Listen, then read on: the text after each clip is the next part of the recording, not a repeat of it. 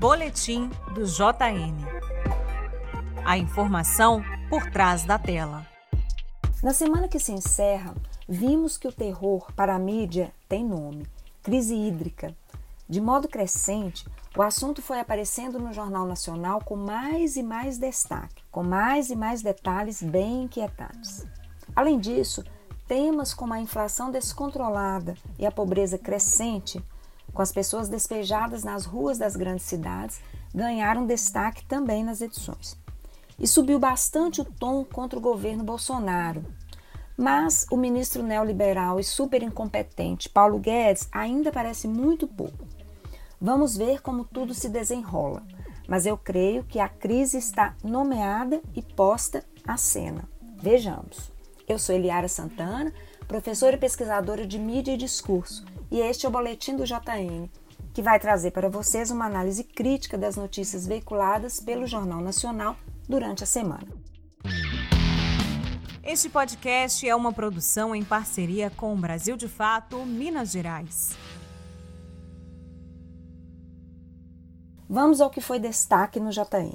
Podemos dizer, sem dúvida, que a crise geral e generalizada está finalmente sendo nomeada e mostrada ao vivo e a cores. Bem, nem tão ao vivo e nem tão a cores, de fato, porque o tom das reportagens ainda é ameno, não é aterrorizante. Porque o JN sabe, como ninguém, aterrorizar a plateia quando isso é conveniente. Mas, de qualquer maneira, a crise geral está sendo anunciada e as crises setoriais vão aparecendo com maior ou menor destaque, sobretudo a crise hídrica, que é um verdadeiro terror para o setor industrial e toda a cadeia produtiva. Repassando agora a semana, vemos que a pandemia perde um pouquinho o destaque nas edições do JN.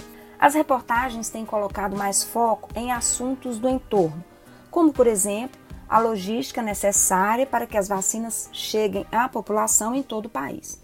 Na segunda-feira, uma reportagem de três minutos mostrou esse trabalho passo a passo sendo feito na Bahia. Curiosamente, ou não, o foco da matéria foi o trabalho das pessoas envolvidas e não o trabalho dos órgãos federais especificamente. Ou seja, o protagonismo é outro.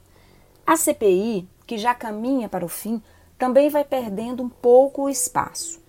E as reportagens com os depoimentos estão menores, mas a CPI continua em cena. Outra crise setorial que desponta no JN em meio à crise generalizada deste sanatório geral chamado Brasil é a crise econômica. Foram dois dias seguidos com reportagens dimensionando a crise econômica, falando no assunto, mostrando pessoas despejadas morando nas ruas, mostrando a inflação sem controle. Boas matérias que colocam o assunto muito incômodo na pauta. Mas, e sempre haverá um mas quando se trata de economia e JN, permanece nas reportagens o velho enquadramento da crise econômica em alguns momentos históricos. Não há responsáveis, não há Estado, não há problemas conjunturais ou estruturais. Tudo parece ser fruto do acaso, de um triste acaso. Não há, de fato, responsáveis nomeados pela grave crise econômica que coloca pessoas literalmente vivendo nas ruas. Não há responsáveis. O ministro da Economia não é ouvido nem questionado. No correr da semana, a crise no Afeganistão vai roubando a cena, com as imagens de caos na capital, Cabul, tomando lugar de uma necessária e importante reflexão mais ampliada sobre o tamanho dessa tragédia. Mas ontem, quinta-feira, houve uma guinada interessante no tom da cobertura do Jornal Nacional. Três reportagens, totalizando mais de oito minutos, deixaram à mostra uma certa responsabilidade dos Estados Unidos no problema.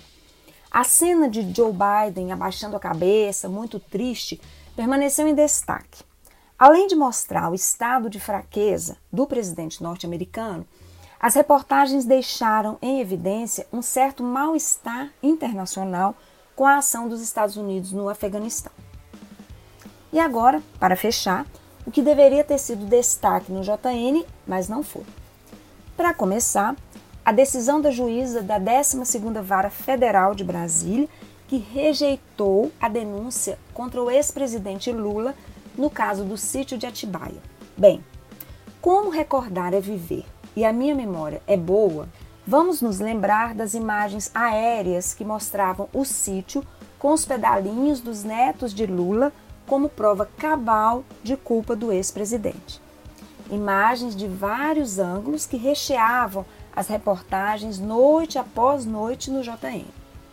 Era de se esperar que a decisão favorável a Lula tivesse agora pelo menos um tempinho no Jornal Nacional, uma vez que William Bonner sempre afirma que a preocupação do JN é com o fato, com a notícia. Enfim.